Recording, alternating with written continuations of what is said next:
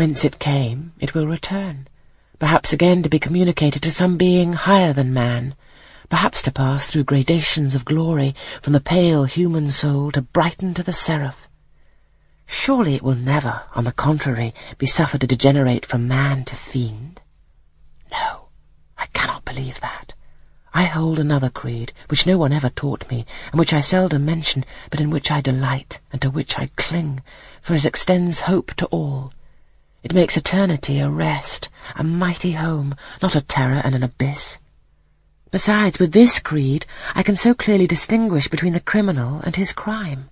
I can so sincerely forgive the first, while I abhor the last. With this creed, revenge never worries my heart, degradation never too deeply disgusts me, injustice never crushes me too low.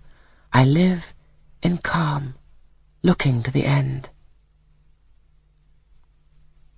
Helen's head, always drooping, sank a little lower as she finished this sentence.